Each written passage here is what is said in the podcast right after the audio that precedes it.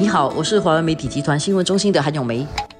你好，我是华为媒体集团新闻中心的洪一婷。今天我们来谈一下第四个预算案啊。我觉得四个预算案都各有特色，除了他们的名称不一样之外，四个预算案都有对象，还有那个思路都有点不太一样，要帮助的人也不太一样。过去三个预算案其实都已经动用了储备，而且这个数额都是不少的，而且这次的数额其实比第三次的那个预算案还来得更高。很多人可能会想，国家的储蓄够不够应付？然后下来怎么办？其实这次啊，三百三十亿元的这个配套，第四个配套，对这个数额我有一点点小惊讶，因为之前那个比较大的是两百一十亿啊，这次还更大一点。我觉得这里面有两个部分，一个就是帮忙纾困目前的问题，另外一个是为了未来。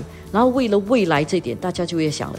像我们还有未来吗？如果用了这么多钱，我们的储备还够吗？未来还会有钱吗？这个总数其实四个预算已经用了一千亿，然后其中有五百多亿其实就是来自储备金的。大家就会问：哎，储备金到底有多少？我们会不会？破产，金融啊或者分析师的一些估算啊，就觉得我们的储备大概会有超过一万亿，这个是没有证实的啦，就是普遍坊间的一个推测，是觉得至少都有这个。这个永远是高度机密啊！老实说，像你老爸不会跟你讲他有多少钱。所以，但是如果你一万亿来算，我们用了五百多亿，其实也不少了。其实就是用了大概百分之五了。所以这个数目蛮高的。对储备金的概念，我们要有一个基本认识，就是储备金不是放在那里，好像黄金这样收起来等它自己增值的。其实储备金其实去做投资，就像很多很会投资的人，他的投资方式一定会有一些安全的投资，然后一些是高风险但是高回报的投资，然后还有一些是 tactical 的，有一些是储蓄。新加坡的储备金是这样，全部你。的储备金的投资所得的百分之五十是可以用来支持你的财政开销的，就是每年我们叫 NIRC 这个部分。对，而且过去财政部长一直说。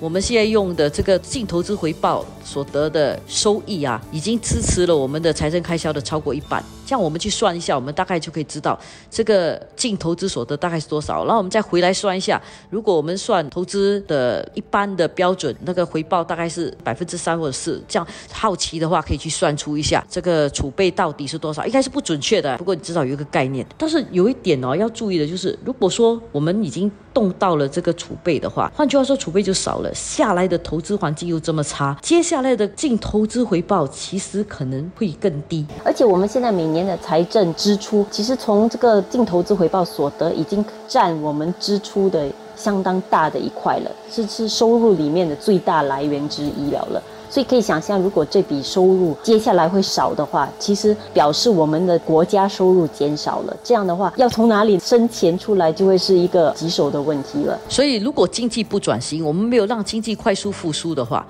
我们是不可能有办法可以赚到更多钱来填补这次我们拿的钱的这个洞。就可能要花更长的时间补这个洞了了。我觉得这个应该是我们这一代人都必须记得的一点，因为我们每一代新加坡人都应该有一种观念嘛，我们从储备拿了多少，我们要放回去，这样我们才可以让子孙后代碰到危机的时候能够运用这笔钱来走出危机。所以回来谈第四个预算案，我觉得他有带着这种心理，就是我现在用了多少，我要把它放回去。